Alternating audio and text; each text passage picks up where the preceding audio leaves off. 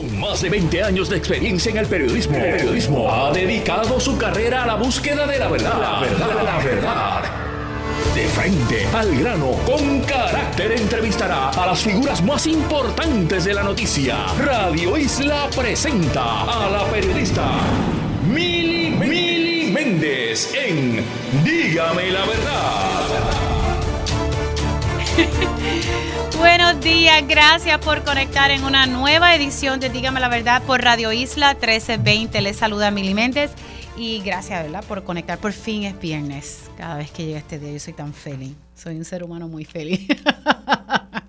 bueno, arrancamos y siempre estoy tratando, ¿verdad?, de, de tocar otros temas. Sabemos que la política está cogiendo bastante auge y pues en diciembre el que tenga deseos de aspirar a un puesto político, pues tiene que iniciar ya, eh, ¿verdad? Someter sus candidaturas y ya eso lo estamos viendo. Pero me parece que hay un tema porque muchos nos estamos quejando de estas altas temperaturas, que las escuelas no estaban preparadas, que los muchachos están con estos calores que no que no lo soportan y que pues lamentablemente o los aires no funcionan o no hay abanico o simplemente las escuelas del siglo XXI no tienen la ventilación cruzada como se supone que sea.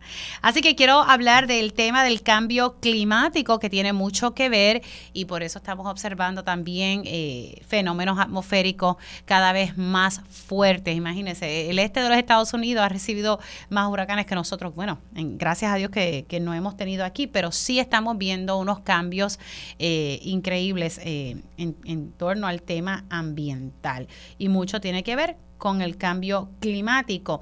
En Puerto Rico se ha creado un comité para analizar esta situación y qué recomendaciones, qué se puede hacer. Pues este comité ha creado un borrador de un plan de cambio climático y este borrador va a estar disponible para que la ciudadanía pueda comentar sobre el mismo. Este comité también está integrado por profesionales que conocen de, estos temas. Uno de ellos usted los ha escuchado aquí constantemente y es el querido amigo Carl Soderberg. Buenos días, Carl, ¿cómo estás? Muy buenos días, Mili. Ya tú eres como de la casa. Muchas gracias. y gracias por tenernos hoy porque eh, necesitamos que el pueblo revise y comente este borrador del primer plan que se desarrolla en Puerto Rico para enfrentar el cambio climático. Y también le acompaña la doctora Maritza Barreto, quien forma parte también de este comité y todas han estado trabajando arduamente eh, para tener este borrador listo y que todos nosotros podamos comentar. Gracias por estar con nosotros, doctora Barreto. Muchas gracias, Mili. Gracias y saludos a todas las personas que nos están escuchando. Bueno, como tengo el espacio, me, me gustaría discutir lo, más que podamos y que el tiempo lo, lo, permita, los detalles de, de, este borrador y las cosas eh, más importantes para así que la gente tenga la oportunidad de escucharlo, ¿verdad? No todo el mundo va a tener acceso a nivel digital porque no todo el mundo tiene internet, pero luego ahorita hablamos un poco en detalle donde también pueden conseguirlo. Carl, comienza contigo, ¿verdad? Eh, un trabajo eh, de mucho tiempo donde ustedes han sacado de su tiempo para aportar a un tema sumamente importante al país y que estas recomendaciones, una vez esto sea final y firme, se tomen en cuenta. Sí. Pues mira, vamos a empezar indicando que este borrador del plan tiene 77 guías, 155 cursos de acción, y cursos de acción quiere decir medidas que se deben implantar, pero identificando estimados de costo a, quién, a qué agencia le toca hacer las cosas, eh, cuál debe ser el resultado y si son medidas a corto, mediano o largo plazo. Y además tiene casi 800 estrategias identificadas. Aparte de eso, nosotros eh, analizamos el, impacto del cambio climático en 13 áreas distintas.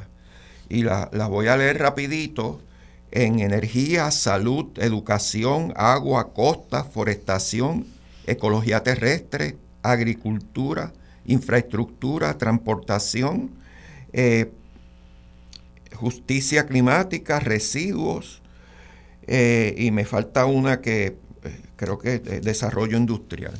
Así que nos enfocamos en esos temas, hicimos diagnósticos, y quiero decir que nosotros llegamos a contratar a 16 expertos en diferentes materias porque Por ejemplo, la doctora Barreto es experta en erosión costera y otras cosas, pero nosotros no teníamos un experto en agricultura, por dar un ejemplo, pues teníamos que buscarlo. Eh, y, que sepan que esto fue un, esfuerzo titánico. Y también quiero aclarar que los miembros permanentes, o sea, los miembros no gubernamentales del comité, no cobramos un centavo. Esto es por el amor al arte, por el amor a Puerto Rico. Eso es bueno que lo digas, porque... Eh, o sea, para cuando se habla de presupuesto, no se vayan a creer que es para nosotros. no es para nosotros, es para buscar a aquellos expertos de los cuales nosotros no teníamos ese expertise. Y yo quiero parar ahora porque creo que Marisa a lo mejor quiere añadir algo. Sí, en confianza podemos verla e, iniciar y, interrumpirnos. No, y volviendo de que, eh, ¿verdad? Es un borrador, eh, una, uno de los, yo digo que de los retos que no hemos visto, no solamente las pasadas semanas, quizás desde antes, es que muchos muchas personas piensan que este, lo que por ejemplo se que tenemos publicado ahora mismo, eh, el documento, que son dos tomos en la página del SEAC bajo el Departamento de Recursos Naturales, piensan que ya es el producto final. No, estamos, esto es un borrador que entramos ahora a una etapa de participación ciudadana. Cuando se comienza a trabajar el, borrador, que comenzó con un diseño de un bosqueo, se, se, hizo inclusive hasta unas vistas públicas para tener el insumo de todos los sectores, pero ahora estamos en este proceso donde entramos a unas vistas públicas porque quiero eh, comunicar que estas vistas públicas que comienzan ahora en noviembre y diciembre no es un requisito de la ley, de, mm. que el, de que este comité eh, tiene que llevar el documento a vistas públicas. La ley lo que dice es que tiene que presentar un documento a la comisión eh, legislativa de cambio climático, pero el comité decidió hacer unas vistas públicas para así estar seguro que se dé la participación completa o, o, la mayor participación posible de todos los sectores. Ya en este momento el SEAC para el desarrollo de este borrador sí ha hecho unas actividades de, eh, participativas eh, con agencias, eh, reuniones con agencias, con organizaciones sin fines de lucro, ciudadanos, pero entre otros, ¿no? Pero ahora vamos a tener estos dos meses o estos más, de 60 días para tener ese insumo y poder entonces fortalecer ese borrador y prepararlo, insertar esas recomendaciones para que en abril entonces este documento vaya y se entregue a la comisión legislativa, específicamente la Comisión de Cambio Climático. Y eh, interesante entonces este detalle de las vistas eh, públicas. Esto se va a estar, ustedes ya tienen la fecha de, de cuándo se van a llevar estas vistas públicas. Aquí en estas vistas públicas las personas pueden entonces acudir y, expresar su sentir sobre lo que ustedes trabajaron del, del borrador. Sí, es correcto. Quiero también añadir que aunque el documento está ya público y lo pueden visitar, eh, como dije anteriormente, en la sección del SEAC, va el Comité de Expertos y Asesores de Cambio Climático que está en la página del Departamento de Recursos Naturales, no es hasta el 10 de octubre que entonces comienza el proceso para los registros. Eh, ¿verdad? Y toda la información de protocolo para registro, eh, para todas las personas que quieran participar. Las, eh, las vistas públicas, por ejemplo, van a ser en noviembre 10, de 2 a 6 de la tarde, va a ser presencial en la Universidad de Puerto Rico, recinto de Humacao. En noviembre 17, de 2 a 6 de la tarde, también eh, en, ¿cómo es? En, en, presencia, presenciales, en la Universidad Católica en Ponce. En diciembre 1, en de 2 a 6, en la Universidad Católica en Mayagüez. En diciembre 8, en la Universidad de Puerto Rico, recinto de Carolina. Y esta va a ser virtual híbrida, virtual y presencial. Y en diciembre 9 va a ser también en la UPR Carolina, pero va a ser completamente virtual. O sea que hemos buscado todas las alternativas para promover ¿verdad? la mayor participación. Y quiero añadir que adición a esto hemos pensado en aquellas personas que no tienen acceso ¿verdad? a los documentos eh, a nivel digital y se van a estar a partir del 10 de octubre.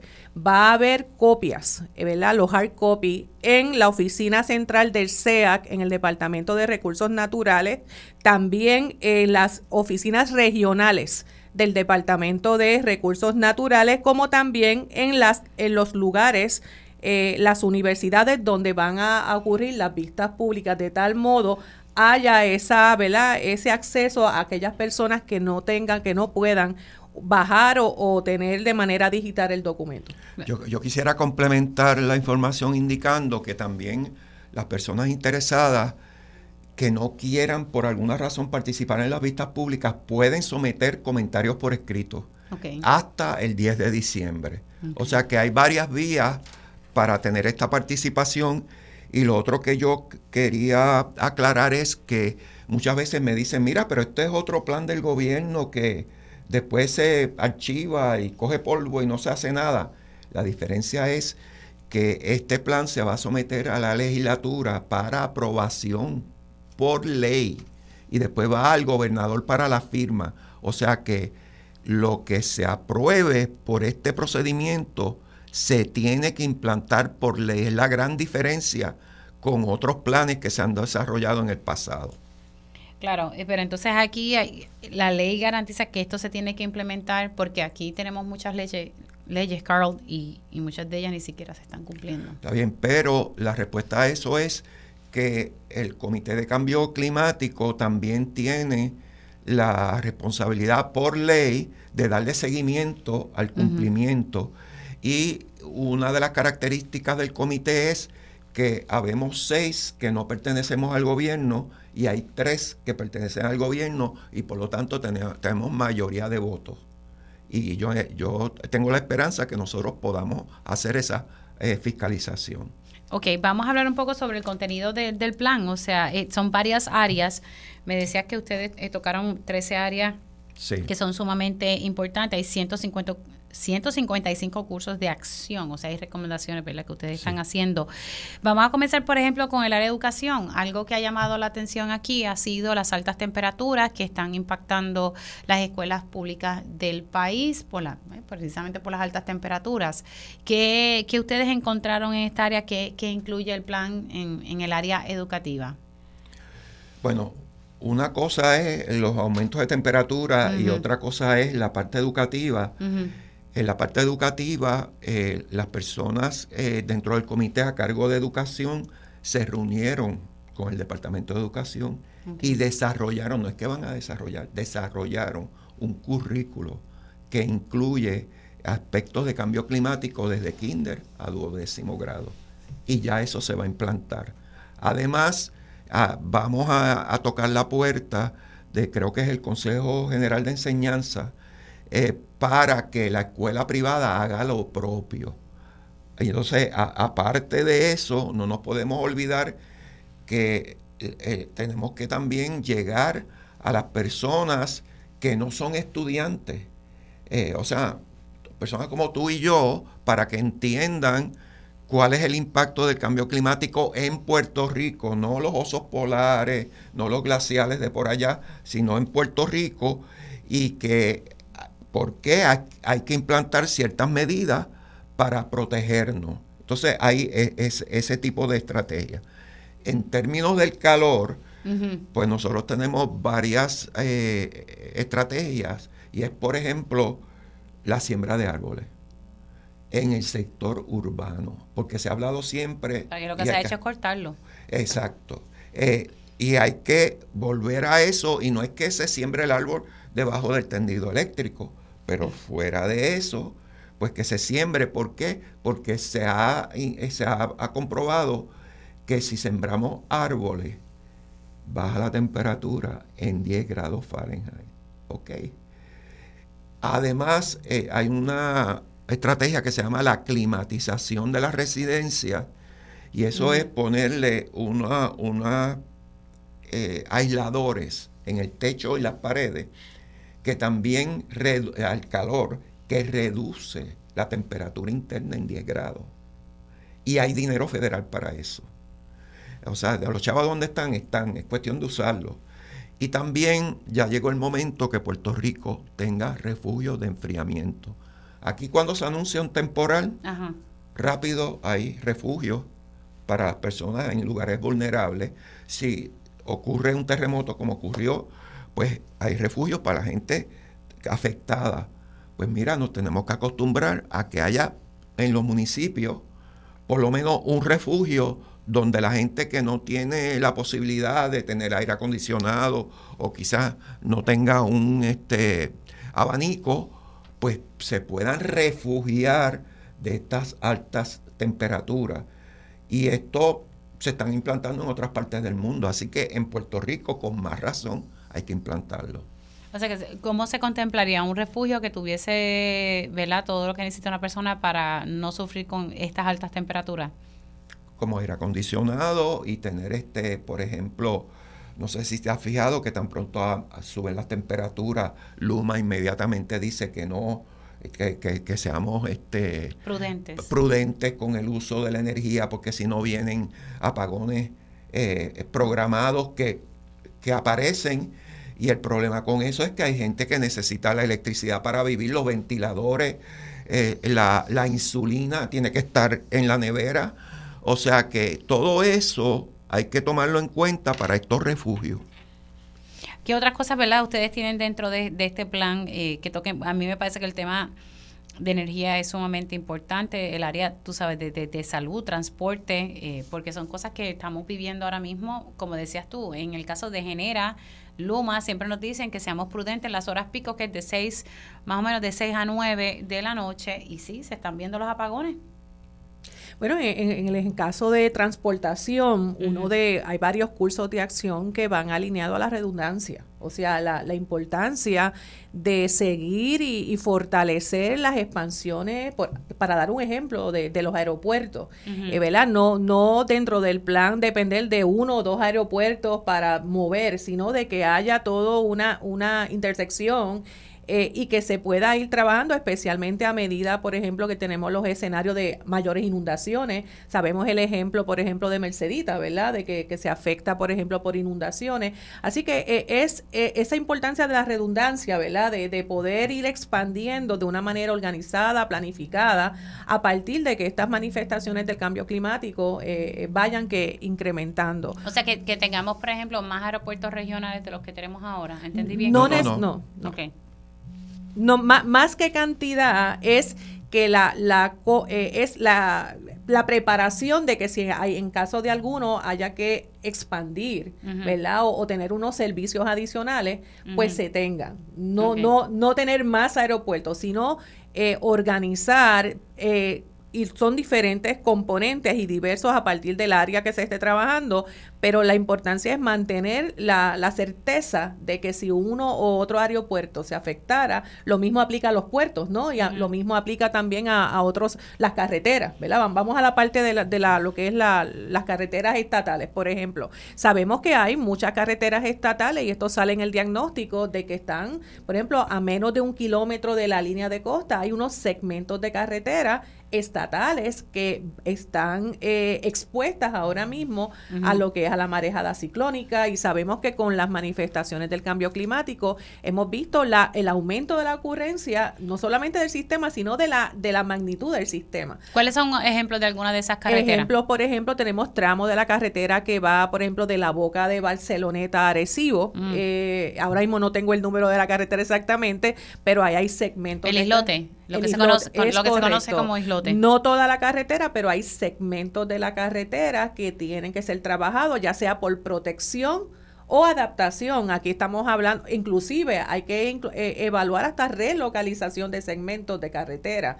Y eso es parte, ¿verdad? De, de lo que, ¿verdad? Lo que hay que, que, estar, eh, tener en mente, ¿no? Segmentos, por ejemplo, de la carretera que ya, eh, la que va de Punta Santiago hacia la parte de Nahuabo. Tenemos también segmentos de la carretera que conecta la, la zona de Boca de Cangrejo hacia la zona de Loíza, uno de los municipios eh, basado en el diagnóstico eh, sobre la, exposición de, la, de las vías estatales. Tenemos en el caso del municipio de Mayagüez. Mayagüez es uno, no es el único, pero es uno de los municipios con mayor tramos de carretera, prácticamente muy cercanas a donde a la línea de agua. Así que esos son escenarios dentro de las proyecciones de aumento de nivel del mar, eh, marejada ciclónica, eh, eh, entre otros, inundaciones costeras en general, porque también no podemos olvidar que más allá de la ocurrencia de huracanes, en, especialmente en el área norte de Puerto Rico, noroeste y a veces el noreste, que tenemos la, el acercamiento de marejadas producidas por eventos de frentes de frío o extratropicales, especialmente ahora que estamos viendo estos sistemas que no llegan a Puerto Rico, se van al norte, pero se quedan ubicados al norte del Atlántico tienen la capacidad de generar grandes cantidades de marejada. Así que toda esta infraestructura, por ejemplo la vial, está expuesta. Así que hay una serie de cursos de acción y recomendaciones eh, que van dirigidas a la protección de, estas carreteras. Sí, que, que, son ya recomendaciones que están ahí para que se puedan implementar cuando ya esto sea final. Sí, yo quería indicar que también, por ejemplo, el plan exige que se reduzca en cinco años en un 50% las emisiones de gases de invernadero. ¿Y eh, porque esto es importante? Porque a veces se dice que, ah, pues como Puerto Rico es bien pequeño, pues a nivel eh, del planeta, pues no contribuye cinco años, Dice. Cinco años. Ok, 50% en cinco años. Y llegar a cero a mediados de siglo, que serían como más o menos 25 años. Eh, ¿Y por qué es esto? Porque mira, el promedio de emisiones de gases de invernadero per cápita de Puerto Rico es tres veces el promedio de América Latina y el Caribe y dos veces el promedio mundial. Y tú dices, ¿por qué? Pues fácil. El 96% de la electricidad se genera con combustible fósil y Puerto Rico es de los uno de los 10 países con más vehículos de motor por milla de carretera del mundo. ¿Y cómo se están moviendo los vehículos que tenemos ahora? Por este, gasolina, y diésel, combustible. Tenemos que movernos a carros eléctricos pronto. Y eso que hay, hay modelos, ¿verdad? Ahora que están saliendo como locos de carros híbridos que como quiera usan gasolina, pero tú sabes, pues, eh, estamos un poquito atrás. Ah, demasiado de atrás. Ahora, eh, precisamente sobre eso, me llama la atención porque reducir en cinco años 50% ¿verdad? De, de lo que se produce en gases de invernadero, lo veo que, que, es una meta ambiciosa. Lo digo porque se supone que aquí hubiésemos cumplido con la energía renovable no, ni siquiera estamos cerca de las metas que establece la política energética. Yo digo que cada vez estamos echando un poco más para atrás. Y, precisamente, eh, ¿cómo vamos a llegar a eso? Y el, comité eh, recomienda acelerar esa transformación de, de generar la energía eléctrica a base de renovables. Tenemos que acelerarla, porque eso no solamente impacta la parte energética, sino los autos, porque de qué vale que tú tengas un auto eléctrico si todavía prepa está generando con combustible fósil. Lo que pasa es que en vez de salir por el mofle de tu carro, pues sale por la chimenea de prepa. Entonces no estamos haciendo nada. O sea que es clave acelerar esa conversión y, lo estamos indicando. Y, es algo que se tiene que hacer. Eh, ya se me está acabando el tiempo, pero algo que no se nos debe quedar en torno a este tema, ya por lo menos hablamos un poco que se van a llevar estas vistas públicas entre noviembre y diciembre eh, y que también el plan está en la página web del Departamento de Recursos Naturales. Tienen que buscar el área donde está el cambio, eh, el Comité de Cambio Climático. Si quieres, tengo el enlace que puedo ah, decirlo al ah, aire. Ah, pues dale. Mira, es drna.pr.gov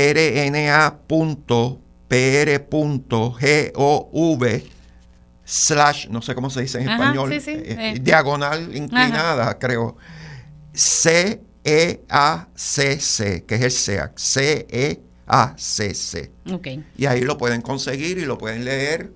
Eh, ¿verdad? a su paso. Y el 10 de octubre hay copias de este plan que pueden conseguirlo en la oficina del SEAC en Recursos Naturales y en las oficinas regionales y pueden eh, enviar comentarios escritos si no pueden participar hasta el 10 de diciembre. Es correcto. Y adicional, se van a estar aceptando a partir del 10 de octubre eh, ya, eh, a través de las llamadas, ¿verdad? A través de las llamadas a la oficina del SEAC. Para personas que quieran registrarse, ¿verdad? Y no quieran registrarse a nivel digital de la, de la página. Eh, así que bien importante. Eh, otra cosa es que la eh, va a haber, vamos a tener, si hay personas que quieren ir a leer y ver la copia, ¿verdad? impresa, con mucho gusto, pues a través de la oficina del SEAC, también para el área de San Juan y municipios cercanos, además de los otros lugares que van a estar disponibles, pues estamos para, para atenderles y para recibirles. Ahora, rapidito, sobre el tema de la basura, ¿ustedes tocan eso? Sí, y definitivamente la estrategia es que hay que reducir en un 60% la cantidad de residuos que llegan a los vertederos y cuál es la tangencia con cambio climático, que esos residuos eh, se descomponen, crean el gas metano, que es 25 veces más potente que el CO2 o el dióxido de, de carbono, eh, eh, que son gases de efecto de invernadero. Así que y de hecho, un inventario de emisiones que se hizo con dinero del SEAC, lo hizo Recursos Naturales, pero con dinero nuestro, se determinó que los vertederos es la tercera fuente mayor de gases de invernadero en Puerto Rico. Sí, así como lo oye. que aquí no se está reciclando, eh, lamentablemente. Yo trato en casa, pero es que si los municipios no tienen un buen sistema de reciclaje, pues ya sabes que tenemos un reto ahí. Y bueno, le quiero dar las gracias. Me parece que, que hay cosas que también pudiésemos estar elaborando. recuerdo un momento dado que me hablaba sobre el aeropuerto internacional en, en, Isla Verde, que eso tenemos que ir pensando qué vamos a hacer. Eh, y buscar tal vez otros aeropuertos que se conviertan en el aeropuerto internacional. Eso lo habíamos hablado en el pasado, no sé si todavía lo tienen ahí. Definitivamente, y, y, y, estamos a, tu disposición de venir a otros programas y entrar en más detalles, por ejemplo, si no se hace nada, cómo se va a afectar, por ejemplo, turismo. Se va a afectar fuerte si no se toman medidas, y no solamente por el aeropuerto internacional, por otras medidas. O sea que eh, el bienestar económico de Puerto Rico, aparte de la salud y proteger propiedad está en juego si no se toman ciertas medidas. Claro, y, a la larga afecta el desarrollo económico del país, que el turismo tiene que ver con, eso. Quiero darle las gracias a, ambos, a Carl Soderberg y a la doctora Maritza Barreto, que son integrantes del Comité de Cambio Climático, que han trabajado un borrador del plan del cambio climático y básicamente están haciendo unas recomendaciones. Tienen 77 guías, 155 cursos de acción y 13 áreas que se están tocando que son sumamente importantes. Le quiero dar las gracias. Se me cuidan mucho. Hacemos una pausa aquí en Dígame la Verdad y al regreso hablamos con el senador Juan Zaragoza. Dígame la verdad, las entrevistas más importantes de la noticia se escuchan aquí. Mantente conectado. Radio Isla 1320. 1320. Conéctate a radioisla.tv para ver las reacciones de las entrevistas en vivo. En vivo. Esto es Dígame la verdad con Mili. Y ya estamos de regreso aquí en Dígame la verdad por Radio Isla 1320. Les saluda Mili Méndez. Vamos a hablar ahora sobre los incentivos contributivos eh, que se le dan a los beneficiarios de la ley 22, hoy ley 60. El el Centro de Periodismo Investigativo sacó una, una historia que incluso también el periódico Metro la levanta, y es que más de 21 millones de contribuciones en jaque por falta de fiscalización. Incluso en un momento dado se había presentado legislación para enmendar y, y en un momento dado Manuel Sidre dijo que esto se iba a estar fiscalizando. Según estoy leyendo aquí en el periódico Metro, en el 2021 el gobierno prometió mano dura contra los infractores una auditoría a cada beneficiario y cambios a la ley para requerir mayor inversión en Puerto Rico. O sea, si yo te estoy dando un incentivo que tú me vas a dar a cambio, o sea, eh, generar empleos, que tal vez ese dinero se deposite aquí, ¿verdad? De lo que tú hagas, o sea, que se vea una inversión aquí en la isla, ¿verdad? Entonces, por otro lado, dice, la auditoría no se ha terminado, no me sorprende. Los esfuerzos para enmendar la ley han quedado detenidos por el PPD y hace más de un año que no cancelan un decreto por incumplimiento. No me sorprende. Tengo al presidente de la Comisión de Hacienda del Senado, el senador Juan Zaragoza en línea. Muy buenos días, senador. ¿Cómo está? Muy bien, gracias a Dios, Muy bien. Gracias por la oportunidad. Estamos aquí con el tema que, que a usted le, encanta. Me, llama mucho la, la atención que una auditoría que no se ha terminado, o sea, básicamente estamos en el mismo lugar hace tres años. Sí, sí, sí. Tengo que distinguir para la gente que nos escucha entre las auditorías que está haciendo Desarrollo Económico y la que está haciendo el IARES. Ustedes saben que la IARES movilizó 100 agentes a Puerto Rico para meterle mano a esta gente de la ley 22. Las auditorías acá de desarrollo económico son unas auditorías, por decirlo así, light.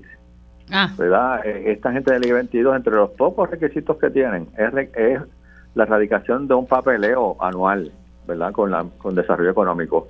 Y las auditorías lo que se han enfocado es que si usted no ha hecho las radicaciones anuales, te quito el decreto, ¿verdad? O sea, no, no, no crean que, han sido investigaciones para entrar en, si estas personas viven aquí o no viven. Son, si tú no cumpliste con el papeleo, pues, pues, pues te quito el decreto. Este, y por eso la distingo del IRS. El punto del IRS es si en la medida que tú estás diciendo que vives aquí, cuando vives todavía en Estados Unidos, me estás robando. Ese es el punto que es del IRS, ¿verdad? Sí, que el eh, IRS está haciendo más puntual. Sí, sí. Entonces, los veintipico millones, esos que hablan, Mili. Ajá, 21 millones. Cuando, tú le, ves que esta gente no ha radicado el papeleo, pues tú le quitas esos decretos para atrás, dos y tres años. Eh, si tú te fijas, creo que fue el secretario de Hacienda que dijo que eso iba a ser súper difícil de cobrar. Y es verdad, porque esa gente no radicaron eso, no viven aquí, viven en Oklahoma, viven en Arizona. Entonces, hay unos problemas jurisdiccionales, ¿verdad? Sí, Hacienda puede uh, tasarle y establecerle una deficiencia y una deuda y todas esas cosas. ¿Y, cómo tú coges a ese tipo en Oklahoma? ¿Verdad? Tienes que traer unos acuerdos con el, con, con el gobierno federal, con el gobierno estatal. O sea que pues esos 22 y pico de millones, eso finalmente se va a hacer salir agua, ¿verdad? Eh, eh, eh Además, otro punto, Mili, que cuando decimos fiscalizar a esta gente, pues bueno, pero fiscalizar, ¿fiscalizar qué? Más allá de dónde viven. Porque si tú no le tienes requisitos de inversión y de creación de empleo, tú no puedes fiscalizar lo que no existe, que ese es el punto fundamental de nuestro proyecto. Y es interesante que el mismo CIDRE, cuando dice, no, pues nos dirigimos a, a establecerle unos requisitos de inversión y de empleo, es un endoso a mi proyecto.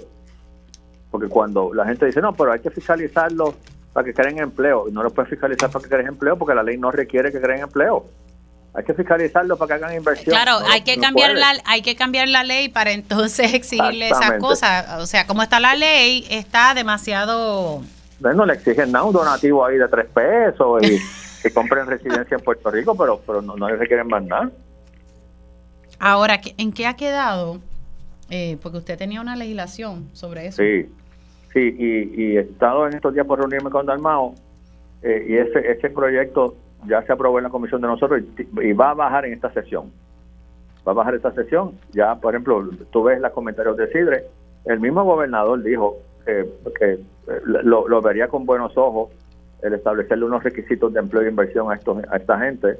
Así que yo, mi, mi plan es eh, bajar esto en la próxima Pero Dalmau se comprometió con usted que eso iba a bajar. Sí, se comprometió conmigo. Ok, eh, entonces eso va a estar bajando. Ahora, ¿cómo, ¿cómo usted ve el panorama? No sé si ha podido hablar con sus compañeros en la Cámara sobre este tema. Yo, creo que este tema ya está bastante maduro, o, podríamos decir también, Meli, bastante tóxico. Sabes, este dicho de la ley 22 yo creo que ya no aguanta mucho. Este, y yo creo que los compañeros en la Cámara saben, ¿verdad?, que, que, esto no se puede quedar así. a esto hay que hacer algo.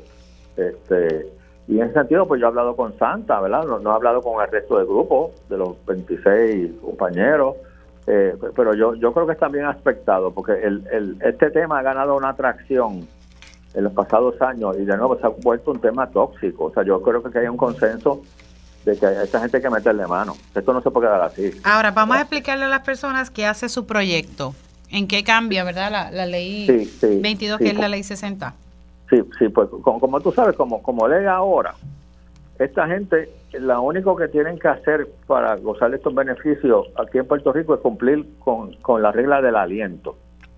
Y la regla del aliento es que lo único que tienen que hacer es respirar aquí en Puerto Rico. Usted respira aquí y ya cualifica, ¿verdad? Ya es un donativo ahí de tres pesos. Eh, el, la visión mía es que de la misma forma que cuando usted se le da un decreto para una fábrica, para un hotel, eh, esos decretos son dando y dando. Usted la inversión de empleo, se le da una exención. Pues ponerlo en, el mismo parque pelota. Usted quiere venir para Puerto Rico, le gusta Puerto Rico, pues, pues para gozar de unos beneficios contributivos, tiene que crear por lo menos cinco empleos, por lo menos invertir un millón de pesos Y eso es dando y dando, ¿verdad? Eh, porque como está ahora, es básicamente un acto de fe. Vamos a traer a esta gente acá a Puerto Rico y que un día en la playa, mirando hacia el horizonte, se lo ocurre invertir. Eso no puede funcionar así. O sea, sería generar empleos, invertir, ¿qué? ¿Un millón? Eh, así lo un millón por lo menos y por lo menos cinco empleos. Imagínate tú, si los tres ¿Cuántos empleos? cinco. por lo menos. Nada más. Bueno, es que, Mili, pues, eh, eh, los que hemos tenido negocios sabemos que, que, tener una nómina de cuatro o cinco empleados no es tampoco es cascar de coco. No, no, claro. Eso no es, eso no es tan fácil como la gente piensa. Pero imagínate que si todos estos tres o cuatro mil personajes que, tienen esos decretos al día de hoy, se les hubiese requerido esto desde un principio, entonces sí hubiese habido un cambio favorable. entonces sí se me hubiese movido la aguja, ¿verdad? Eh, eh, y no habiéndolo invitado al baile sin pagar taquilla. Y de, eso es de lo que se trata. Además, ¿verdad? También se incluyen unas disposiciones eh, que, que, salieron a la luz pública cuando aquel personaje mató al perro, donde estamos condicionando la existencia de este trato a que no violes la ley. Si sales acusado de algo, se acabó el evento. ¿verdad? No puedes estar por ahí siendo un mozalbete, un, un haciendo y deshaciendo y, que el Estado te dé un trato preferencial. O sea, si, si te, quedan culpables de algo, pues se acabó. Se acabó el, el, beneficio. Eso está ahí también. Ok, así que hasta ahora eh, esto sí va a estar bajando en el Senado. bueno, hay que ver entonces que en la Cámara estén en la misma sintonía que usted. Ahora, eh, en torno al, al, tema de la reforma contributiva, estuve hablando con Jesús Santa esta semana y básicamente están buscando, ¿verdad?, aprobar algo, algo bastante similar a lo que se aprobó la última vez. Sé que ustedes hablan mucho. ¿Cómo está el escenario en el Senado en torno a ese tema? Pues, pues mira, eh, eh, aquí hay que ser realista. Aquí el, tranque el tranque está en la Junta, ¿verdad? Porque la Junta dice si esto cuesta 4 o 500 millones de pesos, los chavos tienen que salir de algún sitio. Eh, yo estoy tratando de ser un intermediario ¿verdad? Y, y, ayudar a la negociación con la Junta. Y, y el, la puerta de entrada que, que he identificado, donde ellos puede que bajen la guardia, es en la medida que podamos hacer esta reforma contributiva, en vez de que sea de un cantazo y, y cueste 4 o 500 millones, hacerla por fase. Por ejemplo, una forma de hacerlo sería que los beneficios de los individuos entren primero que los beneficios de las corporaciones, ¿verdad? Hacerlo, hacerlo por fase, en otras palabras, que, haya un, aterrizaje suave. Eh, a la Junta le preocupa de que hagamos una reforma que de cantazo cueste 500 millones y entonces prendamos una vela a ver cómo reacciona la economía. Eh, y, los tantíes los tantíes a ver si era más viable hacerlo poco a poco, transicionando este, y, y, reaccionaron favorablemente, ¿verdad? Porque en la medida que lo haces poco a poco, el costo también es menor. Bueno, y realmente quienes necesitan ese alivio a, a todo dar es eh, la clase media, los individuos. Seguro, así, mismo. Así que estoy ahí de mediador tratando de, de pues, hacer un, un balance entre lo ideal y lo que realmente es práctico, ¿verdad? Que podamos, porque de nada sirve aprobar algo aquí en Cámara y Senado y que el gobernador haga su ceremonia ya lo firme y la Junta lo mate. Eso, eso no es el propósito. Sí, sí, sí. El propósito es lograr algo, ¿verdad? Y ya sabemos que aquí la Junta en esos temas, pues sí, hay que... se tranca, se tranca la banda. Senador, gracias por haber entrado unos minutitos, se me cuida. Como siempre, Emily. ¿Cómo no? Ahí ustedes escucharon al senador Juan Zaragoza primero hablando sobre los incentivos de la ley 22, que es la ley 60, y que esto estaría bajando. Él, él está haciendo unas recomendaciones mediante una medida para cambiar y que estas empresas que reciben un incentivo pues generen empleo e inviertan dinero aquí en la isla. O sea, que nos den más de lo que realmente están dando ahora, que básicamente nada. Y sobre la reforma contributiva, pues sí, hay tranque por parte de la Junta de Control Fiscal. Se está promoviendo que entre por fases. Hago una pausa, pero ya tengo en línea telefónica al alcalde de Atillo, quien va a estar demandando a la Autoridad de Acueductos y Alcantarillado. Al regreso le decimos por qué. Dígame la verdad, las entrevistas más importantes de la noticia se escuchan aquí. Mantente conectado. Radio Isla 1320. 1320. Conéctate a radioisla.tv para ver las reacciones de las entrevistas en vivo. En vivo. Esto es Dígame la verdad con Mili Méndez. Y estamos de regreso aquí en Dígame la verdad por Radio Isla 1320. Les saluda Mili Méndez. El alcalde de Atillo realizó una conferencia de prensa y se apresta a demandar a la autoridad de acueductos y alcantarillados porque el 80% de sus, de sus comunidades están sin agua. Tengo en línea telefónica a Carlos Román, alcalde de Atillo. Saludos, ¿cómo está, alcalde? Muy buenos días, Mili, muy buenos días, ¿verdad?, para toda la radio de su distinguido programa y gracias por la oportunidad que nos brinda de expresarnos en la mañana de hoy a través de sus medios. Alcalde, ¿hace cuánto tiempo sus comunidades, ¿verdad? Estamos hablando del 80%, eso es bastante. Eh, ¿Desde cuándo están experimentando esta, este problema con con el agua? Bueno, Mili, hay, ciertamente hay unos barrios del área que pues, cariñosamente reconocemos como la montaña, es el área sur de nuestro pueblo, que llevan décadas eh, con diferentes problemas de, del agua. A eso se agrava la situación a que sectores y barrios que están eh, más al norte de nuestro pueblo en estos pasados días han eh, sufrido. Y en las pasadas semanas y a lo largo de meses estamos sintiendo lo que son interrupciones y carencias del servicio al grado de que eh, este martes pasado, que es lo que motiva todo este tipo de, acción y ejecución, eh, tuvimos cerca de un 75% de los abonados de un pueblo que, consta de entre 40 a 42 mil habitantes. Esto afecta la calidad de vida de nuestros atillanos, porque estamos hablando de comercios que se ven afectados por, por, la cuestión del agua para brindar los servicios que ellos ofrecen, escuelas que atienden a nuestros niños y jóvenes, eh, también afectadas por el servicio personas encamadas, personas de la tercera edad, que ya no estamos en los tiempos en que se iba antes a una pluma pública con un, con un balde, ¿verdad? O con unas concheras a coger agua. Eh, eh, y ciertamente centros de envejecientes, en fin. Eh, y con un escenario también en, donde lamentablemente no podemos estar lejos de la realidad y la perspectiva de que hay unas situaciones pandémicas corriendo, todavía el COVID no se ha disipado en su, en su totalidad, todavía hay eh, eh, brotes de, de, influenza y obviamente esto genera unas situaciones de, salubridad particular. No obstante a eso, esas líneas que llevan el preciado líquido, líquido que significa vida y por el cual esos abonados que son clientes de la autoridad carecen, ese recibo llega religiosamente todos los meses. Ah, eso no falla. Eso no falla. Eso no falla, eso no falla, Mili, y adicional a eso, un gasto adicional que genera en estas familias y en, y en, y en estas comunidades de, tener que comprar eh, agua embotellada para cubrir esas necesidades que tienen del preciado líquido y que genera también una situación particular ambiental porque a eso se suma eh, eh, la generación de ese plástico que después hay que disponer.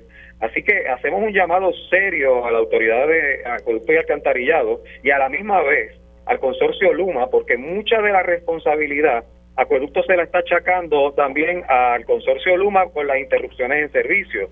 No empecé a que la autoridad recibió eh, millones de dólares para la adquisición de generadores, pero ciertamente eh, también Luma eh, dentro de sus sistemas ha afectado un poco esos servicios. No obstante, el pueblo atillano ya está cansado de excusas. Hay unos proyectos ciertamente en nuestro pueblo de largo alcance que van a estar para una fecha posterior pero estamos hablando de una realidad presente que limita y que afecta la calidad de vida de nuestros atillanos. Así que ¿Cuándo, ¿Cuándo va esa demanda, alcalde? Esa demanda, mi división legal, la estamos trabajando, estamos en ese proceso, estamos haciendo un llamado a la autoridad, no nos gustaría tener que llegar a, a, eso, a esos términos, pero si fuera necesario concretarla y culminarla, ya mi división legal y mis asesores están encaminados a, a ese proceso.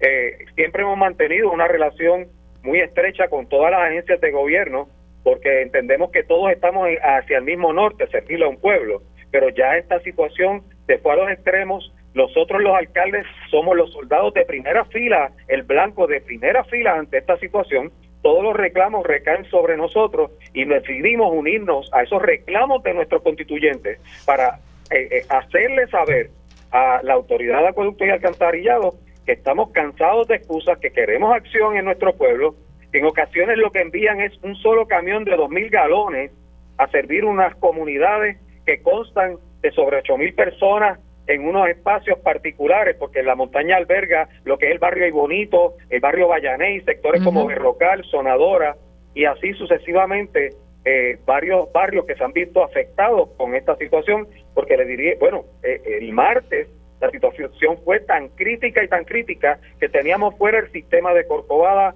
teníamos fuera Carrizales, que es otro barrio, Santa Rosa, Naranjito, eh, eh, Santa Rosa, Naranjito, Capáez, Buenavista, Pajuil, son muchos de los sectores que se vieron afectados, eh, Campo Alegre, durante este evento que hubo esta semana. Así que las fluctuaciones son sumamente eh, marcadas afectando lo que es la calidad Pero desde que usted hizo esta conferencia de prensa, alcalde, eh, la directora de la autoridad de acueducto se ha comunicado con usted. Estuvimos intentando comunicarnos con ella el martes pasado, no hubo la posibilidad de que esa llamada se concretara, en ningún momento tuvimos eh, la posibilidad de dialogar con ella, estamos prestos a realizar unas llamadas adicionales en relación a este asunto, no obstante hemos tenido en el pasado reuniones con las comunidades, reuniones virtuales con, con, con la gerencia de la Autoridad de Acueducto Alcantarillado y ya estamos haciendo un llamado, eh, ¿verdad?, por estos medios para que Atillo tenga calidad de vida, tenga el servicio y que nuestros abonados de la Autoridad de Acueducto y Alcantarillado reciban el servicio por el cual pagan todos los meses eh, religiosamente a esta corporación de gobierno. Alcalde, gracias. Nos mantiene al tanto cuando someta entonces esa, esa demanda, si es que no logra eh, la contestación por parte de eh, la directora de la Autoridad de Acueductos y Alcantarillado, que es del ARE, ¿verdad? Cerquita, cerquita. Ella fue por muchos años directora regional. Entendemos que conoce y sabe de las necesidades que hay para estas áreas, para nuestro pueblo de Atillo. Siempre hemos mantenido una, una comunicación cordial con ella. Ya, lamentablemente, nuestro pueblo no se puede limitar a este tipo de comunicación. Necesitamos la atención directa en cuanto a estos asuntos y que sean proactivos en, las soluciones. No se trata solamente de proyectos de largo alcance que están desarrollándose, se trata de, resolver en este momento de la mejor manera para que esos constituyentes tengan calidad de vida. Muchas gracias, alcalde. Se cuida. Gracias por la oportunidad. Bendiciones. Igualmente para usted, el alcalde de Atillo, Carlos Román quien está amenazando con demandar la autoridad de acueductos y alcantarillados por el problema de agua que enfrenta el 80% de su población. Ha hecho gestiones para dialogar con la directora. Desde el martes no se ha logrado esa comunicación. Vamos a ver si, si se da. La verdad es que uno estar sin agua, eso es un dolor de Si es un dolor de cabeza estar sin luz, imagínese sin agua que uno necesita para todo.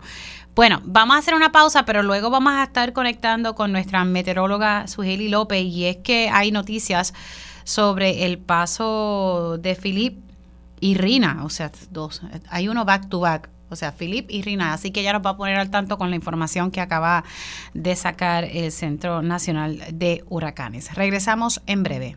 Dígame la verdad, las entrevistas más importantes de la noticia se escuchan aquí. Mantente conectado. Radio Isla 1320. 1320. Conéctate a radioisla.tv para ver las reacciones de las entrevistas en vivo. En vivo. Esto es Dígame la verdad con Mili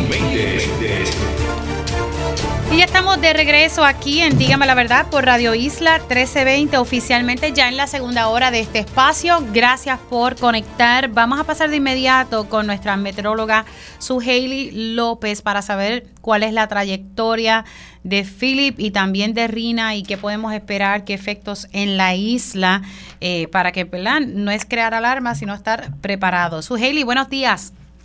Saludos, Mili, buenos días. En esa información reciente de las tormentas tropicales, Philip y Rina, pues no hay cambios en las trayectorias.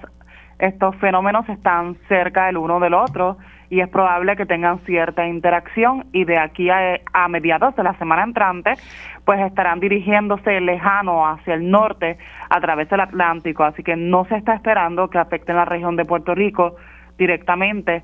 Eso sí, como Philip es una tormenta que tiene un campo de humedad amplio, pues la parte oeste de ese campo de humedad estará llegando a la región este próximo sábado.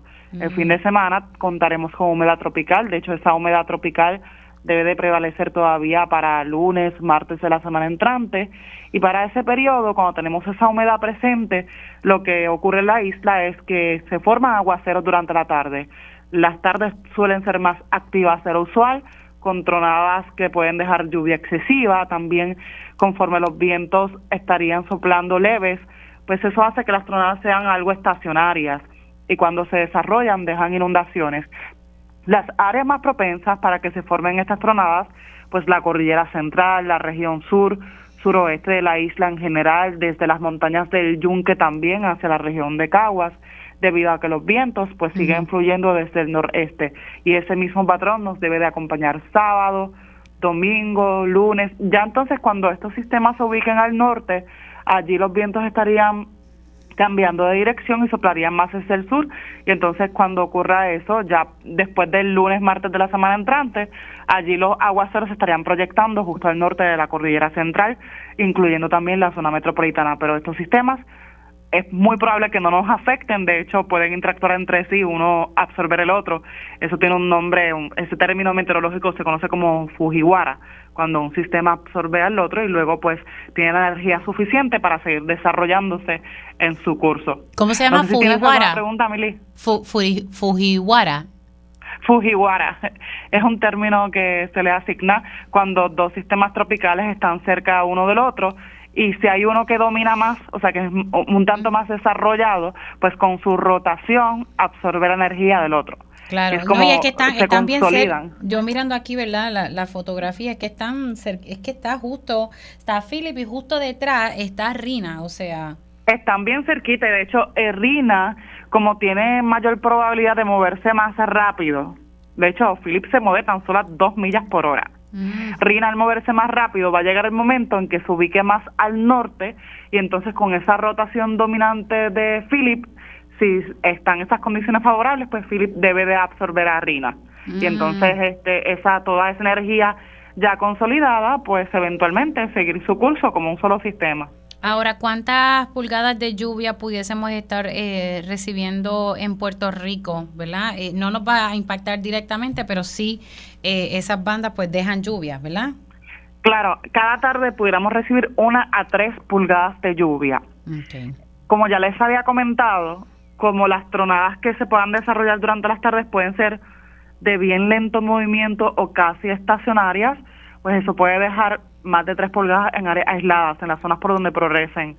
Y pues mm. por esa razón hay que tener cautela en esas áreas expuestas, como ya les había comentado, pues los municipios de la Cordillera Central, los municipios del sur, suroeste, suroeste de la isla, por ejemplo, la región de Ponce ha recibido eh, bastante acumulación de lluvia dentro de los pasados cinco días.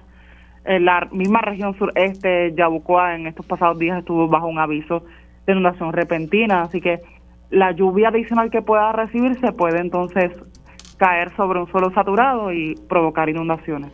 Sí, sí, eh, y, y, yo, ¿verdad? No, uno no busca crear alarma, pero tampoco no podemos subestimar que de una a tres pulgadas, porque aquí hay zonas que de nada, ¿verdad? Tú sabes que se está lloviendo bastante, de nada se inunda y, tenemos aquí muchos sectores eh, o muchas comunidades en zonas inundables.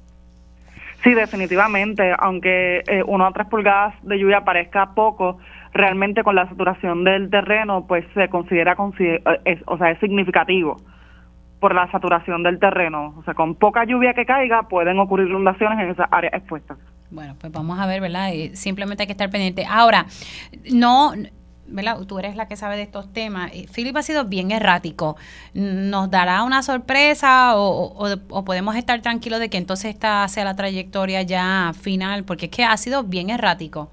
Sí, en, en ese caso, como estamos hablando que de aquí a martes, miércoles de la semana entrante, sería cuando veríamos ese trayecto más hacia el norte, o todavía faltan muchos días para que llegue esa fecha, hay que seguir vigilando pues la interacción de estos dos sistemas. En, dentro de eso, ese pronóstico tan errático que llevamos monitoreando los pasados días, pues por lo menos en ningún momento se ha esperado condiciones de tormenta tropical siempre se ha comentado que en caso de darse los vientos en la zona serían menores de las 38 millas por hora y eso era cuando se pronosticaba que Philip pasara como una baja presión remanente. Ya eso cambió, pero dentro pues de todo este periodo no se ha estado esperado, esperando condiciones de tormenta, así que esperemos que se mantenga de esa manera. Claro, la, la naturaleza siempre pues tiene sus cambios, así que seguiremos atentos también a esos cambios, pero de momento el pronóstico es a lluvia en las tardes y también las condiciones marítimas evento de marejadas con olas cercanas Ay, por favor, a que la 6, 7 pies gente. de altura. o- ojo con Y- estar yendo a la playa este fin de semana, por favor. Eh, Claro, en las playas del norte de la isla especialmente, todas esas playas que miran hacia el Océano Atlántico son las más expuestas a ese evento de marejadas. Ya hay una advertencia para pequeñas embarcaciones que se ha activado por parte del Servicio Nacional de Meteorología. Eso incluye las aguas distantes del Océano Atlántico, las que se encuentran al norte de Puerto Rico, por olas dentro de 5 a 7 pies de altura y de forma ocasional hasta los 9 pies. Esto está vigente hasta este sábado en la tarde y también tenemos comunicado de corrientes marinas, que eso incluye las playas mayormente desde Arecibo hasta la región de Carolina. En estas regiones, pues las playas tienen eh, riesgo alto de corrientes marinas y por lo menos esto continúa hasta el martes de la semana entrante a medida que esos sistemas estarán pasando pues a- ya sea distante al este o ya se ubiquen más al noreste. Bueno, vamos a ver, estar, aquí estoy viendo unas imágenes de que hay inundaciones en Nueva York, pero mira, heavy. Sí. ¿Qué te digo? Que hay que hay que tener cuidado con la lluvia. Su Hailey, gracias por siempre estar disponible. Te me cuidas y lindo fin de semana. Gracias, Mili. Buen fin de semana. Como no, su Hailey López, nuestra meteoróloga, por favor, es- es- es- hay que siempre estar uno pendiente, gracias a Dios, ¿verdad? Esto no, no va a generar ningún impacto directo, pero interesante, ¿verdad? Que, que está Philip, esta tormenta tropical, también Rina está detrás y posiblemente Philip absorba Rina y hoy aprendí algo nuevo, se llama Fujiwara, cuando eso ocurre, ¿verdad? Que estos dos fenómenos se, se unen. Así que lo que estaremos viendo es va, mucha, ¿verdad? Lluvia de una a tres pulgadas, pero hay que estar bien pendiente porque ustedes saben que aquí llueve, cae una o dos pulgadas y, aquí, y tenemos un nicho. Así que de una a tres pulgadas de lluvia en la cordillera central, en el sur central y sur oeste. Así que nada, estar pendiente a este tema. Antes de pasar con mi panel de periodistas, que tenemos mucho de qué hablar, ayer tuve la oportunidad de hablar con el alcalde de Tuabaja, eh, Bernardo Márquez. Eh, solamente les voy a poner un extracto de esta entrevista. Mucho se ha cuestionado eh, el hecho de que el exalcalde de Tuabaja, Aníbal Vega Borges, forme parte del equipo electoral de la comisionada residente Jennifer González, quien ya anunció eh, que va a estar aspirando a la gobernación por el Partido Nuevo Progresista. Vamos a escuchar qué fue lo que me comentaba ayer en día a día en Telemundo el alcalde de Es un poco difícil de, de entender, pero son decisiones. ¿Por qué es difícil Son- de entender? El que lo está viendo en estos momentos diría, pero ¿por qué es difícil de entender? Bueno, la- eh, nosotros asumimos el municipio de Tobaja en el, en el 17, eh, un descalabro fiscal y administrativo eh, total, eh, y ya eso es historia, ya eso es historia. Pero pasa el tiempo. claro, lo que pasa es que la historia hay que recordarla para no volver a repetirla. Eh, palabras con luz, o sea, lo- lo- pero lo importante aquí es que la posición que ocupa Vega Borges hoy no es la de alcalde o es alcalde, no es le- legislador, es un asesor de, de la, de la comisionada y tiene y tiene, tengo que decir que tiene derecho. No, claro, pero entonces usted encontró un municipio quebrado. Quebrado es poco, desquebrajado, esa es la realidad. O sea, ¿cuán grave estaba la situación? Eh, nosotros cogimos el municipio con un déficit de 27, de 27 eh, millones y deuda sobre dos. ah, ese es el corto plazo, eh, deuda sobre 200 millones a, a largo plazo. Esa es la realidad que siempre hemos estado hablando. Precisamente eh, esta mañana en Radio Isla 1320 se le cuestionó esto a Aníbal Vega Borges y, y él lo que señala es, nuestra administración estuvo clara, se investigó, estamos aquí. Cuando yo llegué, la administra cuando yo llegué a la administración en el 2005, que juramenté, el exalcalde le debía al Seguro Social 2.5 millones de dólares, yo tuve que liderar con eso. O sea, está planteando que ya había una situación en el municipio y que él trató de manejar la situación, que se ha investigado y que no, ¿verdad? Y que sigue aquí. Bueno, eh, no sabía que veníamos a hablar de esto, pero nosotros cuando llegamos en el 17 eh, asumimos en particularmente ese renglón clave del Seguro Social una deuda de 3.2 millones.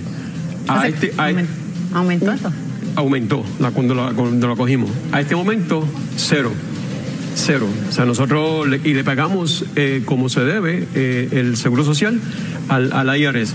Esa es la realidad. O sea, no es lo que tú heredas, sino el, el punto importante aquí es que si decides correr para una posición, tienes que asumir la responsabilidad que eso conlleva. Eso fue lo que hicimos nosotros. Así que todas las deudas estatutarias que nosotros heredamos de esa administración, las pusimos todas y cada una en cero. Ellos cubren los asuntos del país día a día. Eso les da una perspectiva única sobre los temas del momento. Ahora, en Dígame la verdad, entramos en nuestro panel de periodistas. Y ya estoy con mi panel de periodistas, pero ustedes ya escucharon ahí al alcalde de Tuabaja, quien precisamente en esa entrevista decía ayer que él es Tim Pierluisi. Y él entiende que Pierluisi ha trabajado y ha hecho las cosas, eh, por lo menos en su municipio, ha ayudado mucho. Así que Bernardo Petito Márquez es Tim Pierluisi. Yo voy con mi team periodista y tengo a Yanira Hernández en línea telefónica. Yanira. Buenos días, buenos días. Esta semana ha sido intensa. Ay, sí, lo dices no lo Pero mira, míralo desde el punto de vista positivo. Este fin de semana, como va a llover, pues podemos ir ya pensando en preparar un soponcito, quedarnos en casa y buscar qué películas vamos a ver metidos en la cama y arropados, porque este fin de semana no hay de otra. Y rogando a Dios que no se vaya la luz. Por favor. Para poder hacer eso que tú estás diciendo. Bueno, yo, yo tengo placas solares, así que... Ah, bueno, tú sabes que no todo el mundo tiene placas solares. no todo el mundo está en esa. Roby Cortés, Roby allá en el campo, chacho. Mira, pero, pero está bien, cualquier cosa vamos a casa de Yanira y ah, claro, claro, no problema. invitado. Yo fácilmente llego con un guille para allá. Claro, que sí. Roby, buen día. Buenos días, Miri, Yanira y a todos los que nos escuchan y que nos escriben también a través de Twitter, que, los leemos también toda la semana. Bueno. El tema obligatorio, ¿verdad? E, es el hecho de que Jennifer González lanzó su candidatura a la gobernación, ¿verdad? Su aspiración a, a, ser la candidata de manera oficial, pero primero tiene que pasar por un proceso de primarias. Ayer hablaba con, con Edwin Mundo día a día y, y, una de las cosas que me decía es que esto arrancó mal, o sea, así mismo me lo dijo. Esto, esto, mal nos vemos, puso, mal nos vemos el comienzo fue malo y la preocupación que él tiene, que lo ha dicho aquí también en Radio Isla, eh, yo no sé si es que se busca sembrar el miedo o qué, pero él ha dicho que le ha sacado los números y que aquí, si el PNP no sale unido de esta primaria y que al parecer la cosa comenzó mal, eh, pues la victoria sería para la alianza del Movimiento Victoria Ciudadana y el PIB. Eh, así que ahí estuvo hablando sobre eso. Ayer también me decía que, que, que, iba camino a San Sebastián y esta mañana hablaba, hablaba con Penchi de que ¿verdad? están buscando quién sea el candidato por el PNP en San Sebastián, pero en San Sebastián ha pasado muchas cosas, el vicealcalde también se desafilió del PNP, de los 13 legisladores municipales, 10 están con el PNP, eh, yo estoy segura que Jennifer González buscará a alguien del PNP que que haga primarias para tener a alguien, ¿verdad?, del lado de ella.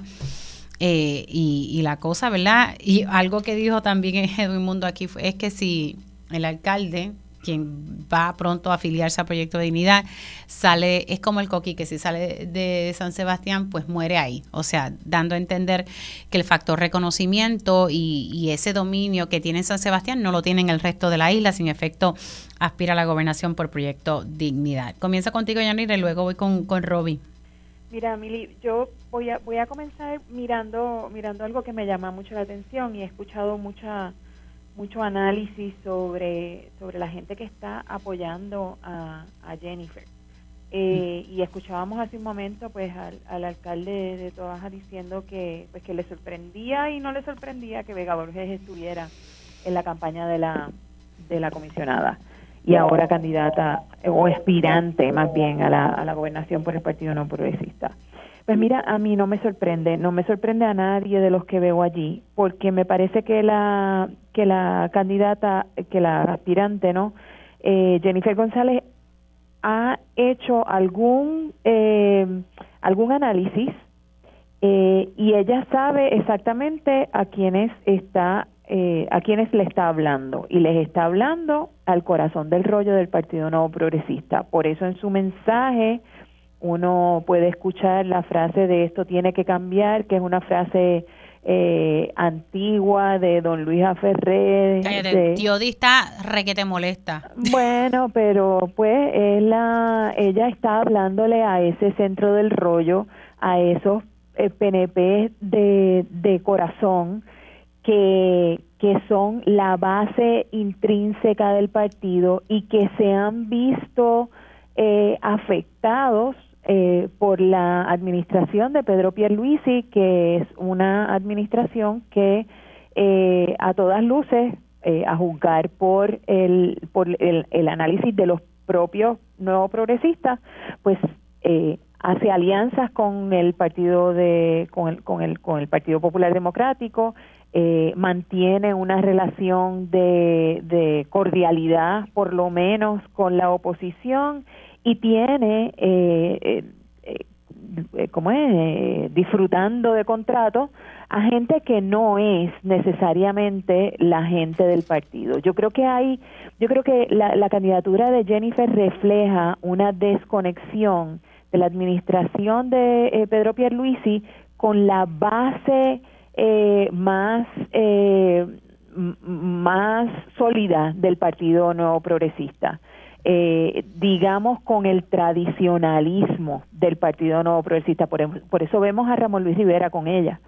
Eh, por eso vemos a Vega Borges, a Orlando Parga, a Cucuza Hernández. ¿Desde cuándo no veíamos a Cucuza en una campaña el- electoral? Bueno, Eh, Cucuza que había en las redes ella está, en las redes ella está activa, ¿verdad? Y, y- y hay que recordar en el caso de Cucusa que cuando redactó un libro, tenía de un libro, Claro. un capítulo dedicado a Jennifer, que Sí, está pero ahí. ahora pero ahora dice que Jennifer ha madurado y que sí, es otra sí, persona. bueno, la gente tiene derecho, claro, a cambiar y a, y a- y a madurar. pero a lo que, voy pero lo- a lo que voy con todo esto es que aquí hay un análisis estratégico de a quién yo voy a eh, hablarle y ciertamente cuando tú lo miras no está necesariamente equivocado porque ella tiene que asegurar esa base de su partido para luego de haber alcanzado la candidatura dentro de su partido poder entonces mirar hacia afuera. Y entonces veremos muy probablemente un cambio eh, o una modificación en el en el en la comunicación y en la estrategia.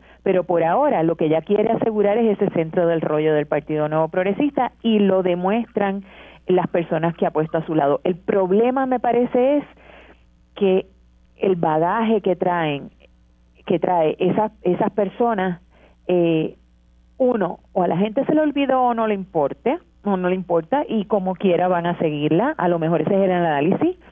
Eh, o eh, no han hecho una composición de lugar del, del golpe que le puede traer a la imagen de la eh, comisionada, que no es una mala imagen hasta el momento, eh, el golpe que le puede dar el juntarse, el que la vean junto a estos personajes y a otros más que están pululando por ahí y que ya mismo comenzaremos a ver los nombres. Hmm, chacho, está corriendo eso. Bueno, Roby, Bueno, ay, ¿cu- ¿cuántas horas tenemos para esto? Eh, aquí hay aquí hay una apuesta a la tú has memoria. estado bien pendiente a esto, porque tienes el chat inundado.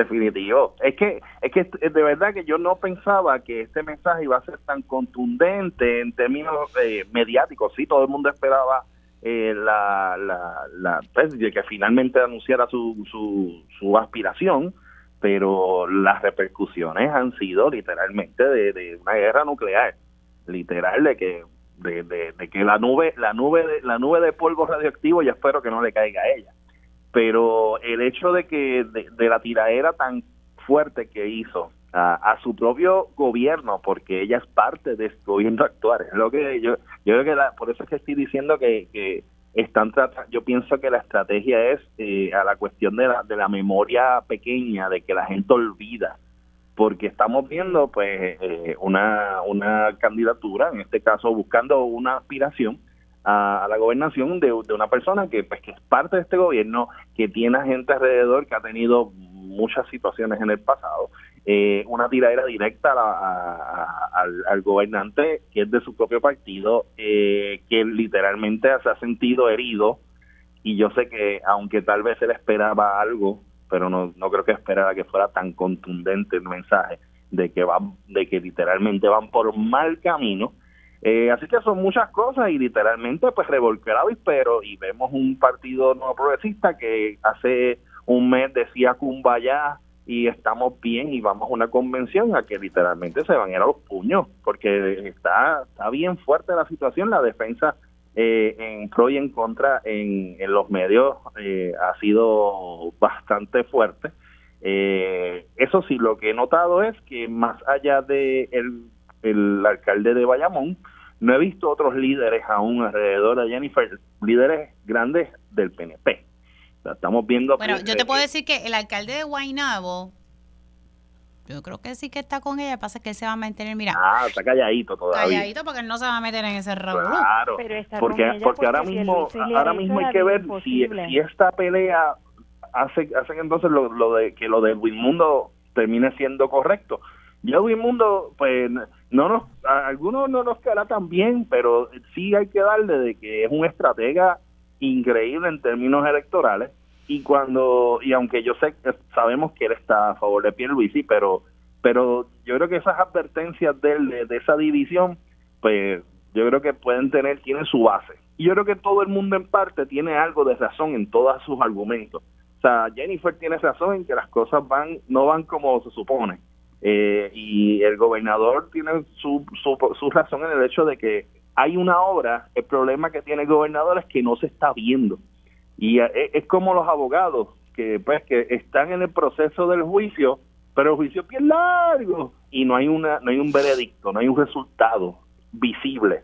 Y la gente lo que necesita es eso. Y en el caso de Jennifer apeló literalmente, como, como decía Anira, a la base del Partido Nuevo Progresista la, y la base del Partido Nuevo Progresista, aunque uh, mucha gente piense que es gente pudiente, no, al revés, es la gente pobre, la gente necesitada, que ahora mismo muchas todavía tienen necesidades que datan del huracán María, a los que se, que se sienten en cierto modo olvidados por un gobierno que por un lado dice que está respondiendo a las situaciones, pero cuando vemos la reacción en público se ve como una desconexión total. Un gobernador que cada dos semanas se va para algún lado de viaje, pues, claro, sí, tiene sus reuniones y cosas, pero se ve desconectado, no se ve pegado a, a, los, a las problemáticas y se ve alejado, se ve como protegido por una cúpula de personas que, que literalmente pues lo están alejando de la realidad que está en, el, en, en, tierra. Y bueno, así que veremos, este es el principio de, de adelantaron, yo creo que adelantaron la época electoral por unos cuantos meses y obviamente le madrugó el mensaje del domingo de, del gobernador que pues terminará siendo pues algo pues que no, no sé si tenga la, la relevancia que él esperaba tener del Super Party, eh, creo que era en el centro de convenciones. sí, este, es el domingo. Mm, pues vamos a ver cómo, cómo va a estar eso entonces, pero de verdad que por lo menos en términos estratégicos Jennifer hizo una jugada magistral. Si destruye el partido o no, veremos. Bueno, la realidad es que ha sabido manejar esto de su anuncio. Ha tenido, y tengo que reconocerlo, la verdad es que ha tenido a todo el mundo en la expectativa si va o no va. y bueno, con aún con los traspiés, porque mira que el tema de haber elegido dar el mensaje a través de la televisión y no haber incluido a las emisoras de radio, pues eso trajo mucha crítica, pero pero mira eso eso que ha pasado, eso se habla tras bastidores, de verdad, de verdad, eso de estar haciendo show, esas cosas se hablan tras bastidores, tú que has estado en periódicos, yo también, y todas esas cosas se hablan tras bastidores, eso estar haciendo bueno, no voy a decir más nada. Vamos a una pausa y regresamos en breve. Dígame la verdad, las entrevistas más importantes de la noticia están aquí. Mantente conectado y recuerda sintonizar al mediodía, tiempo igual, en Radio Isla 1320 y Radio Isla.tv.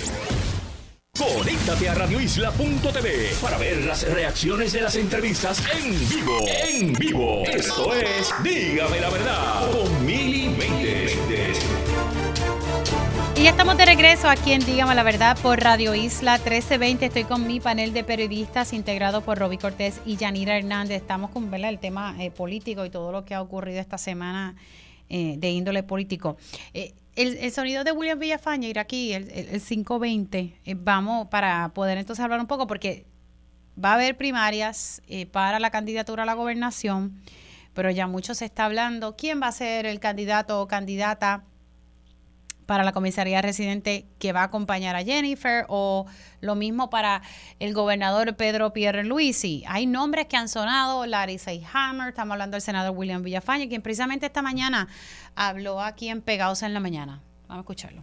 Y Larry es muy bueno y tengo eh, buenísima relación con él. ¿Usted lo endosaría y se, y, se olvidaría de una posible aspiración suya?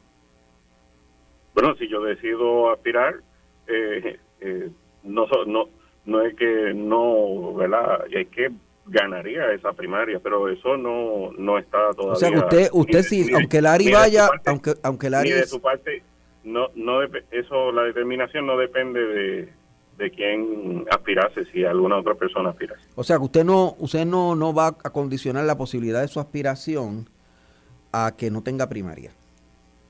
No, no, no para nada. Eso no. Sí, sí se toma en cuenta, ¿verdad? Pero no, no es un factor determinante. Ahí ustedes escucharon, o sea que parece que esto va viento en popa, que en efecto si quiere eh, aspirar. Voy contigo en este turno, Roby, luego con Yanira. Bueno, obviamente, esta, esta semana literalmente ha sido como que una semana de ensueño para, para los demás partidos, excepto para el PNP. O sea, no solamente tenemos esa aspiración de Jennifer, tenemos la, la desafiliación del alcalde de San Sebastián, tenemos ahora esto, la, la cuestión de, de la comisaría residente, quién va a ser el candidato. Eh, y pues ahora tenemos la lucha de William Villafañe versus Larry Selhammer. Veremos que si finalmente eh, por lo menos lo que lo que se rumora no de que podría de, que podría aspirar a, esa posición y volvemos ha sido de ensueño para el PPD porque el PPD pues, está viendo de que su, su contrincante también se está destruyendo. Y en este caso pues vemos los juntes no el movimiento de Victoria Ciudadana el proyecto Dignidad adquiriendo una fuerza increíble. Así que finalmente pues aunque tal vez habrá que ver si entre William y Larry, en términos de, reconocimiento, pienso yo, obviamente William William es utuadeño y todo, pero en términos de reconocimiento, la de Hammer pues, tiene una ventaja de, un récord de trabajo mucho más amplio. Habrá que ver si finalmente decide tirarse, pero aún así, pues cada uno tiene sus su, personas dentro del partido que lo apoyan eh, a muerte Así que veremos si va, yo creo que va a ser también una, una pelea bien interesante, ¿no? Una digna, una lucha bien ceñida de, de, ver, no, no necesariamente va a ser de pela, pero va a ser interesante ver entonces quiénes van a salir a defender a Will y quiénes van a salir a, defender a... Bueno, pero primero hay que ver si Larry está disponible, porque mucha gente lo ha mencionado y me dicen por lo bajo que él no, no busca regresar a la política. A lo, a lo mejor esto mismo, ¿no? Esa, ese rum rum que se está creando es para eso mismo, tal vez para buscar que, que él salga de, de, retiro y que y que vuelva vuelva no a, al ruedo político que pues obviamente pues, todos sabemos la forma en que eh, terminó terminó eh, con una nominación que no se dio, eh, en este caso a, pues que nada, la cuestión es que, que, habrá que ver entonces finalmente si si si este si este run run que se ha creado va, va a ser va a ser mella en él y si finalmente se da pues va a ser una, una lucha bien interesante. Yanira. Bueno, el, el, realmente Larry hace como una semana, me parece que lo escuché por radio en una entrevista que le hicieron en una actividad de otra cosa, diciendo que él había aprendido en la vida que no podía decirle nunca, nunca, nunca, nunca. Mm.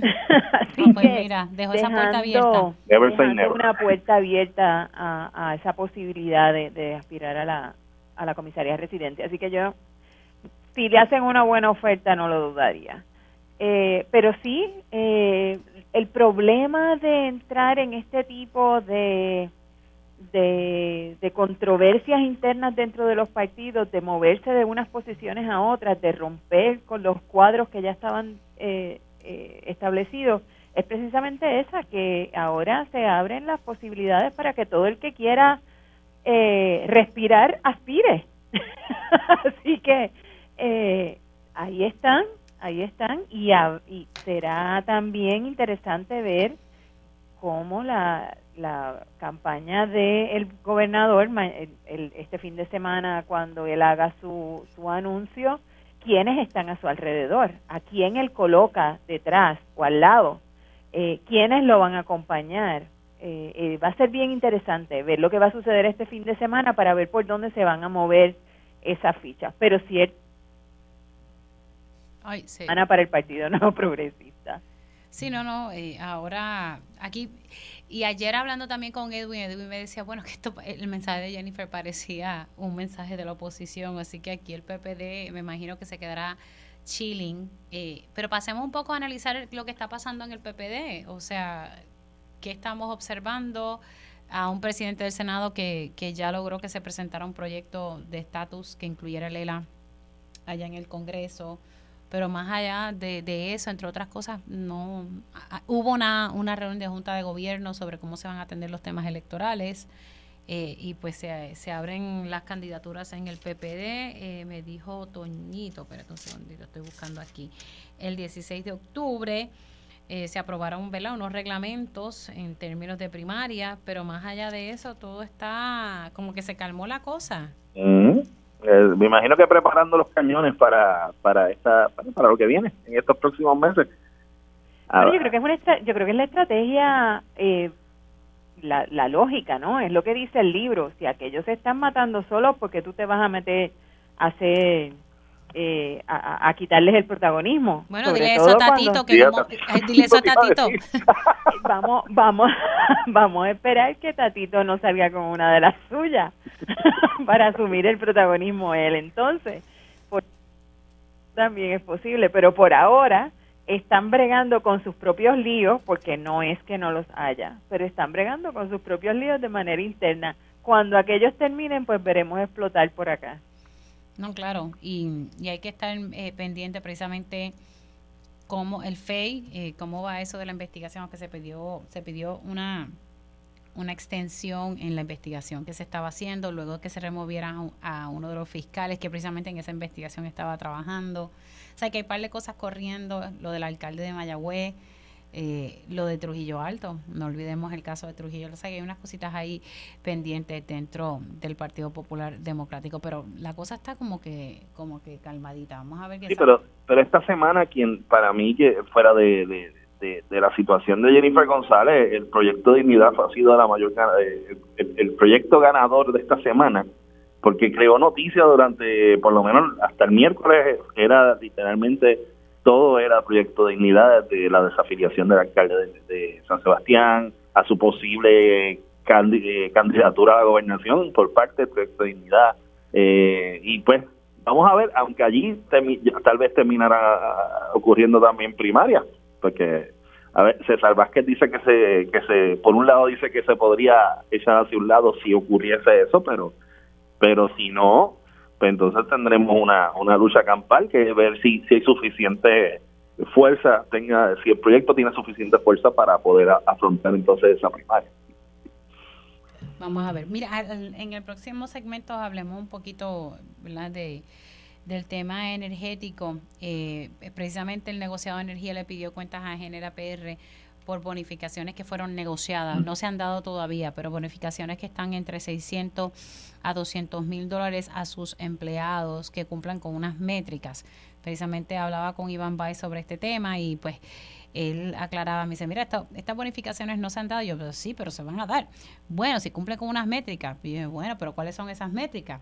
Tú sabes, eh, el negociado también le señaló que eh, estaban gastando mucho en nómina, eh, porque eh, ellos están pidiendo, cuando me refiero a ellos, es General PR está pidiendo eh, unos 74, si mi memoria no me falla, creo que son 74 millones de dólares, y, el negociador le dice, yo te puedo dar menos de eso, como unos 50 y pico eh, de millones. Así que en el tema energético también hay, ¿verdad? Cosas corriendo. Ahorita estuve hablando también con dos integrantes del Comité de Cambio Climático y, ¿verdad? Y algo que se recomienda en, en el borrador del plan es que se reduzca en cinco años 50% de los gases de invernadero. O sea, eso es un reto bastante eh, amplio. Así que, y nada, están en un proceso que se va a llevar a cabo vistas públicas, van a recoger comentarios hasta el 10 de diciembre. Y nada, yo, yo creo que es un tema que hay que darle mucha visibilidad porque si nos estamos quejando de las altas temperaturas, y que este va a ser el verano más fresco, imagínate, y fue caluroso, yo no me quiero imaginar lo que nos espera de ahora en adelante, la erosión costera, entre otras cosas, y yo creo que es hora que nos que no nos preocupemos, sino que nos ocupemos del asunto. Y estas personas están trabajando en su tiempo libre, dejando algo para, para el país y creo que se debe tomar un poquito más en serio este asunto. Hago una pausa y regreso con mi panel eh, de periodistas. Dígame la verdad, las entrevistas más importantes de la noticia están aquí. Mantente conectado y recuerda sintonizar al mediodía, tiempo igual, en Radio Isla 1320 y Radio Isla.tv. Conéctate a radioisla.tv para ver las reacciones de las entrevistas en vivo. En vivo. Esto es Dígame la verdad con Mili Y ya estamos de regreso aquí en Dígame la Verdad por Radio Isla 1320. Eh, varios medios ya han sacado, especialmente Noticel había sacado ahorita, que lo estaba leyendo, que la fiscal Betsaida Quiñones presentó su carta de renuncia de acuerdo a fuentes de Noticel. Eh, y pues mañana sería su último día de trabajo, recordando que Betsaida Quiñones denunció que la pasada secretaria de Justicia, Wanda Vázquez, y la ex jefa de fiscales, Olga Castellón, eh, alegadamente habían intervenido para detener investigaciones, específicamente dos investigaciones de alto perfil en el caso de Kevin Fred y la muerte del abogado Carlos Coto Cartagena, que recientemente eh, se sometió, ¿verdad?, un informe de unos peritos y ya Ciencias Forenses le devolvió ese informe a, a justicia.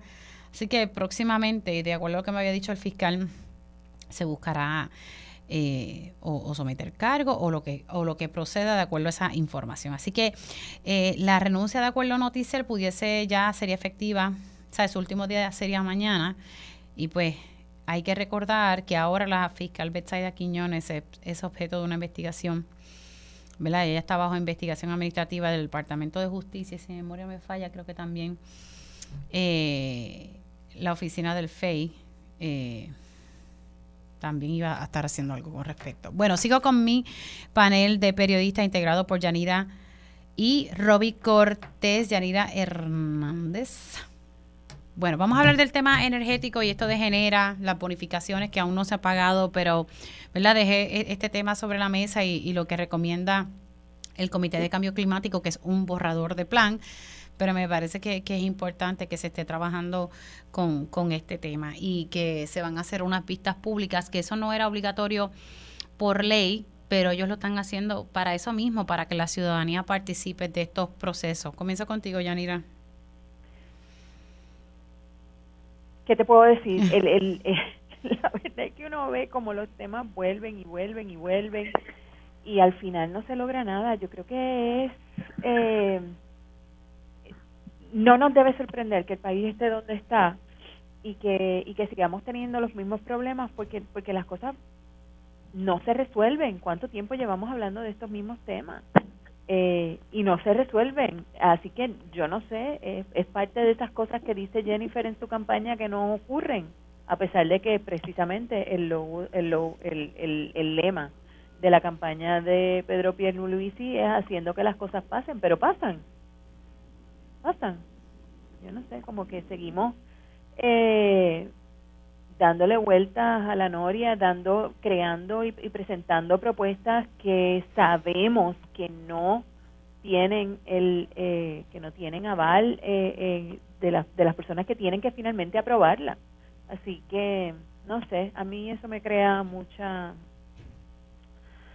eh, ¿cómo te digo? Mucho sentido de, de, insatisfacción, porque, pues, porque, nos quedamos lapachando en el mismo charco y no, no progresamos. Sí, Robin. Bueno, déjame atar esto a lo que hemos hablado en la pasada hora. En la, en la en el anuncio de Jennifer habló del problema de Luma y el problema en este caso de, de, de, de lo que nos afecta que también genera PR eh, y yo creo que, que, el, que el gobernador, el, este asunto de la, de la energía es el talón de Aquiles del gobernador. Y él no lo ha querido aceptar, pero sabe que es cierto. Eh, y lo vemos en este tipo de situación, cuando ves una, unas empresas que apenas están comenzando a laborar y ya están queriendo repartir bonos de hasta 200 mil dólares, Mm. un bono, o sea, eh, es algo inaudito y, y- y que te deja ver entonces eh, cuáles son las verdaderas intenciones de, de- estas empresas que se trajeron aquí para tratar de arreglar, entre comillas, el problema de la electricidad en Puerto Rico, cuando lo que estamos viendo es que o hicieron proyecciones muy pequeñas y buscan cada vez más dinero para, para tratar de sustentar el- la operación, o es que simplemente no están haciendo su trabajo y lo que buscan es el, el- el tumbe. Eh, y la gente está viendo eso y todavía nosotros seguimos viendo las fallas eléctricas que sí, ya no son tantas como a lo mejor hace un año, pero todavía las seguimos viendo, o sea, cada, cada dos o tres días se va la luz en Perdóname, eh, donde yo resido eso es a cada rato. Ah, Ese es el pan En nuestro de cada día. En Exactamente, dura. Guaynabo, y Guaynabo tiene un gran problema con eso. Yo, yo viví en Guaynabo varios años y, y era también todas las semanas se iba la luz en, en algún momento y, más se dañaron equipos y toda la cosa. Y, y así por el estilo, en muchos lugares en Puerto Rico, esa es la problemática. Además de que estamos viendo de que, de que habían pedido eh, un aumento para, para este trimestre eh, en la tarifa de la luz. O sea que, y todas estas situaciones se juntan, en, por lo menos el negociado, pues sí, ha hecho una advertencia, ha hecho un regaño eh, público a, a estas empresas, pero hay que ver si finalmente, pues, qué, qué se decidirá, si finalmente le van a cumplirán. Yo, yo me imagino, pensando yo, que van a ser como siempre, que dicen, rega, hacen el regaño, eh, hacen la vista, y al final del día van a darle tal vez la mitad de lo que pidieron. Para entonces, ambos bandos pues están más o menos contentos con el asunto. Yo creo que, que es, es, un- es una vergüenza no tener que, que pensar que una empresa quiera dar estos bonos, a lo mejor pensando yo en, en el asunto de Genera PR que tuvo muchísimos problemas de reclutamiento, tal vez esa era una de las promesas dentro de, de- de- para atraer al, eh, empleados a las eh, nuevos y que no que no fuesen tal vez parte de energía eléctrica tal vez ese tipo de promesa de bonificaciones pero aún así no es la no es la manera no es la manera de estar negando con un asunto sobre todo una necesidad que tenemos en Puerto Rico de, de, de energía y de que se restablezca este servicio por una vez de una vez y por todas Sí, lo que quiere la gente es que si ya, si se hizo este cambio, se, se nos vendió a todos nosotros que el cambio era para mejorar. Y la realidad es que yo no he visto mejoría. Ojalá que mejore, de verdad, yo quisiera que, que mejore. Pero nos está costando bastante, pero bastante dinero. Eh, y la comisionada dijo que ella estaría fiscalizando a Luma, pero no va a estar cancelando el, el contrato. Ella dice que es un contrato que ya fue firmado y que ella lo que hay que hacer es fiscalizar a, ¿verdad? a, a esta empresa que está a cargo de la distribución y transmisión de energía. Antes de que se acabe el tiempo, ¿qué, qué les parece la, la renuncia de la fiscal Betsaida Quiñones? Eh, Noticel, por ejemplo, dice que, que en efecto ella, ella renunció de acuerdo a sus fuentes y que la renuncia, ¿verdad? Sería, me imagino que será hasta mañana eh, que se acaba el mes. Eh, Betsaida Quiñones, quien estuvo a cargo de investigaciones de alto perfil, como, ¿verdad? La, quien mató a Kevin Fred y sobre la muerte del abogado Carlos Coto Cartagena, o sea, y, las denuncias que ella hizo en un momento dado eh, y ahora ella está siendo ¿verdad? objeto de investigación, eh, renunció, creo que ella llevaba más de 20 años en el Departamento de Justicia, o sea, muchos años. Eh, Robbie, voy con Yanira.